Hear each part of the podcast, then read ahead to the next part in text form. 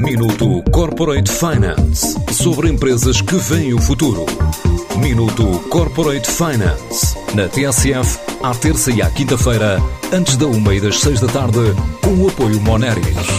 Grupo Moneris, uma visão de 360 graus no apoio à gestão. www.moneris.pt A Biojam promete medicamentos na área da oncologia e levá-los de Portugal para a Espanha ou América Latina. Esta farmacêutica 100% portuguesa apostou na resposta a uma lacuna de mercado na área dos medicamentos, dedicados, por exemplo, a leucemias, e mesmo em tempos pandémicos conseguiu crescer 20% desde a primeira vaga.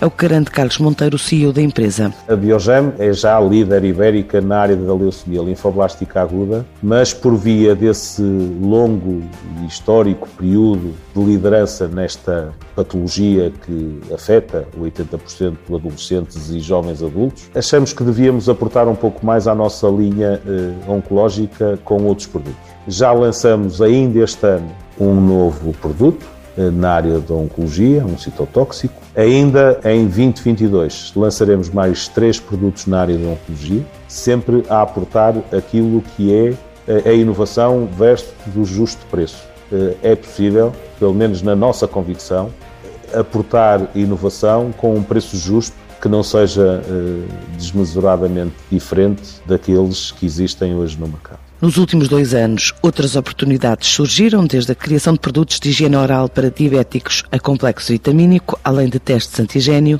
que lhe solicitaram durante a expansão da Covid-19. Este crescimento dos 20% nos últimos dois anos é de facto um crescimento eh, num ambiente muito atípico. Aquilo que nós fizemos foi um misto de várias coisas. Primeiro, proteger os nossos colaboradores. Segundo, a, a extraordinária interpretação do chamado teletrabalho. Terceiro, eh, a ideia de, da responsabilidade, eu dizia que cívica e patriótica, de ter os produtos de contingência preparados para serem fornecidos aos hospitais sem mácula. Depois, os testes Covid, portanto, disponíveis para fornecer 3 milhões de testes em setembro de 2020. E depois, todos estes suplementos alimentares, nomeadamente a vitamina D e a vitamina C, tão necessários que foram para o período pandémico.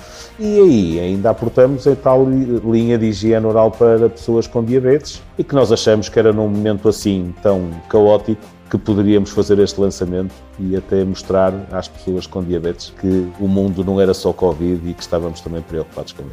Com a porta aberta para novos produtos, em especial na área da oncologia, há novos planos para os próximos dois anos e também vão passar pelo mercado externo, em especial da América Latina e Espanha. Os planos para 2022 são, uh, são muito risonhos. O que é que pretendemos fazer ainda em 2022? Para além da nossa presença em Portugal, aumentar a nossa presença em Espanha, eu que diria reforçar a nossa eh, presença em Espanha e almejar outros mercados, eh, nomeadamente o mercado da América Latina, onde estamos a encetar os primeiros contactos, diria que positivos contactos, e quem sabe no primeiro semestre de 2022 estaremos seguramente em mercados como o mercado mexicano, colombiano e chileno. Portanto, com a introdução de novos mercados, com o reforço eh, de novos produtos em Espanha, eh, com a introdução de novos produtos em Portugal, acreditamos sinceramente que possamos ultrapassar os 30% de 2021. O crescimento produto estimado para este ano da Biojam ronda os 30%. Em 2022, a ideia é ultrapassar essa meta.